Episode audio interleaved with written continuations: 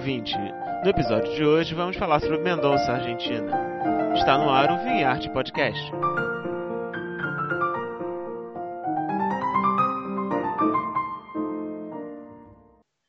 Oi, eu sou Marcelo Miguel, estou aqui no Rio de Janeiro, estou falando com a minha amiga Maria Amélia, direto de Porto Alegre.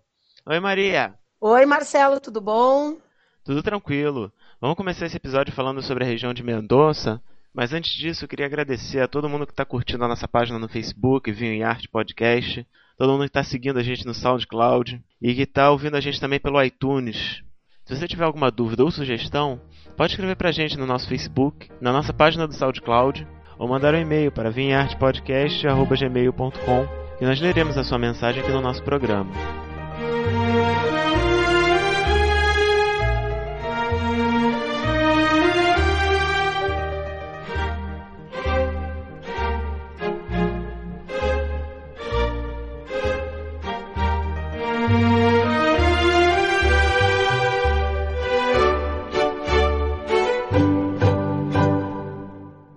O nosso primeiro programa fora do Brasil e eu acho legal a gente começar falando um pouquinho sobre a Argentina. Eu sou uma aficionada por vinho e eu não fico julgando se brasileiro é melhor, importado é pior, enfim. Eu acho que o bacana de descobrir vinho é você curtir coisas que são feitas no mundo inteiro, diferenciadas. Mas no momento, a vedete total com essa maluquice de dólar, com maluquice de euro, é Mendoza, na Argentina. Eu estive lá três vezes uh, de novembro para cá e eu já tive um tempo morando lá também.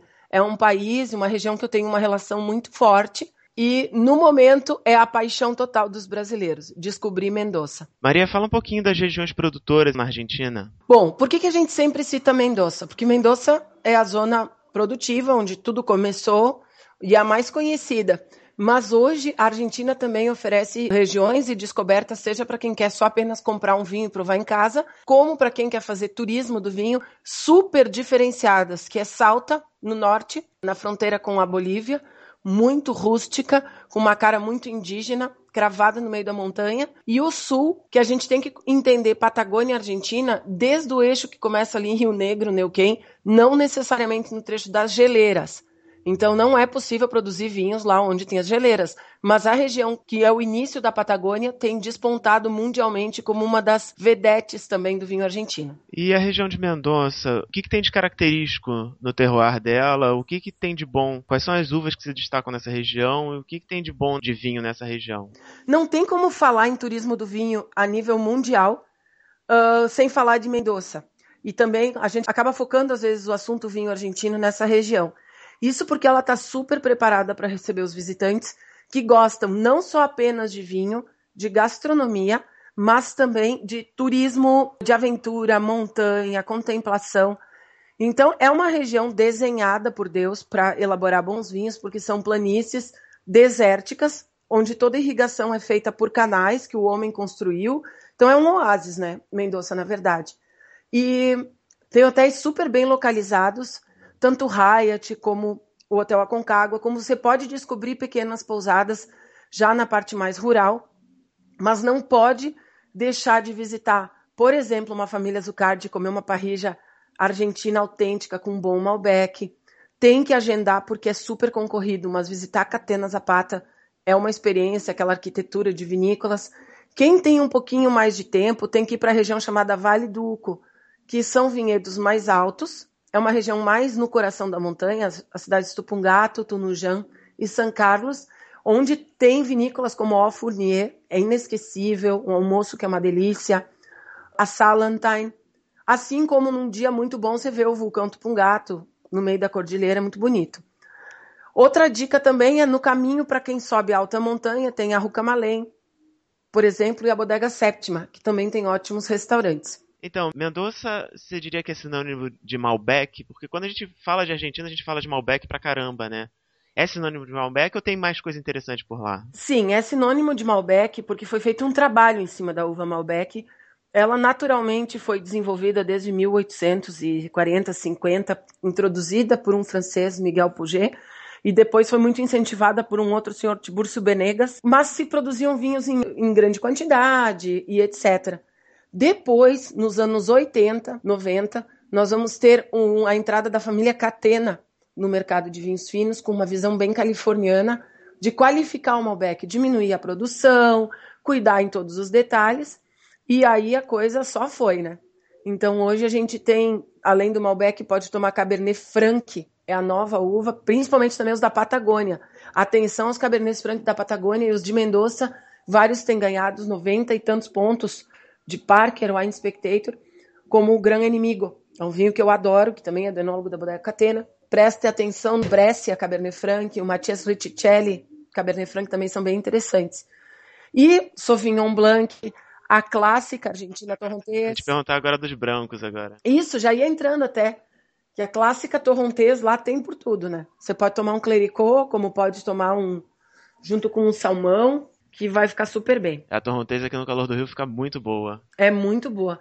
Mas um Chardonnay barricato, que vai com bastante madeira, também, olha, eu tenho me surpreendido muito com os vinhos argentinos. Tem um vinho chamado Lágrima Canela, da Bodega Brescia, que para mim é um dos melhores vinhos que eu tomei no ano. E como é que pode visitar a região? Bom, agora nós fomos abençoados que existe um voo São Paulo-Mendoza, que já está super concorrido, ou se não, vai via Santiago ou via Buenos Aires. Pelo menos quatro dias a pessoa precisa tirar. Três dias são muito corridos. Se ela quiser ver realmente a montanha, né? Tem que tirar um dia para ver o Aconcagua, ver os Pajata, onde foi gravado o filme Sete Anos no Tibete, as cores da montanha. Então, esse dia, as pessoas também podem fazer turismo de aventura, acabam ficando cansadas, então precisa de um. Família Zucardi, etc., está num outro lado da, dentro da província de Mendoza, que é Maipu. Também precisa de um dia. Vai um pouquinho mais para o sul, lá vê a Catena e etc. Então, e a cidade, o parque? Mas como é que funciona normalmente? Você tem que ficar num hotel, tem que contratar ônibus, tem que ser com pacote? Qual é o melhor modo para fazer? Primeira regra, não beba e não dirija lá. Contrata motorista que é barato e assim tem várias agências hoje especializadas, você chegando lá ou na internet pode consultar. Nós aqui da Vinho e Arte fazemos, em breve vamos estar lançando mais um tour para Mendoza, onde a gente planeja tudo junto com os enólogos das vinícolas. Então não é um roteiro turístico tão simples, ele é muito amoroso, é muito carinhoso, são experiências muito diferenciadas. Agora, quem quer fazer um tour mais básico, é super fácil. Mendoza está bem estruturado. E a gastronomia da região? O que, que, são os destaques de gastronomia? Não só dos restaurantes, mas a, a comida local. O que, que, tem de destaque? Bom, a única coisa, Marcelo, que me dói de Mendoza é que a gente não tem 50 estômagos para comer tudo de bom que tem por lá, né? O pão lá na Argentina é maravilhoso. Parrija, eles têm coisas fantásticas. E às vezes, se você vai viver a experiência, por, por exemplo, esse almoço da família Zucardi, ele é um almoço mais demorado, o Adanieto Senetiner com carnes, etc. De noite você não quer nem ver comida, você quer ver um, um sanduichinho. O restaurante Francis Malman, dentro da bodega Escorihuela Gascon, imperdível. O restaurante Açafrão, no centro de Mendoza, imperdível. E depois também pode ser, tem vários cafés, assim, tem uma doceria muito boa. Os sorvetes são muito gostosos. Então tem coisas para a família fazer também que é bem, é bem interessante. E quando a gente pensa Argentina, só pensa em carne. Quando falar em Mendoza, pode provar as massas, porque lá tem muita influência italiana. Tem um restaurante chamado Francesco.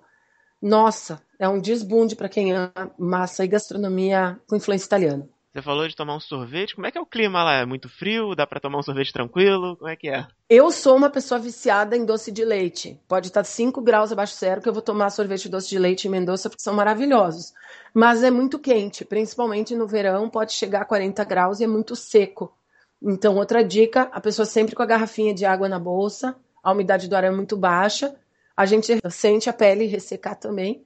Então, é sempre bom uma garrafinha de água e um protetorzinho solar, mesmo no frio. Qual que você diria que é a alta temporada e a baixa temporada de lá? Olha, seu Marcelo, essa é a pior pergunta que tu podia me fazer, porque para mim Mendoza pode ser visitada todos os dias.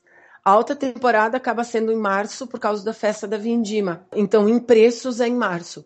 Mas Mendoza, ela é tão encantadora que se você for no inverno tem as estações de esqui, se você for no outono tem todas as árvores, os vinhedos com cores marrons, vermelhas. For no verão tem a uva no, nos pés ali. Eu amo Mendoza para qualquer dia do ano. Se me convidarem, tô lá.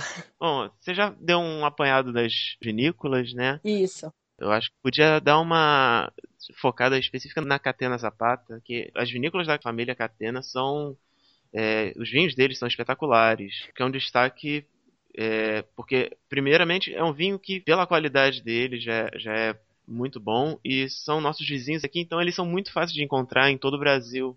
Sim. Então, se você puder falar um pouquinho mais desses vinhos de Catena, eu acho legal porque é uma oportunidade para todo mundo poder provar o vinho da Argentina. Bom, Catena, o bom da Catena é que pode chegar em qualquer carta de vinho do mundo inteiro e tiver Catena, você não tem erro. Sempre vai estar tomando um vinho muito bom. Desde os mais simples, a linha Alamos, passando pelo próprio Catena, Angélica Zapata, Catena Alta e os ícones.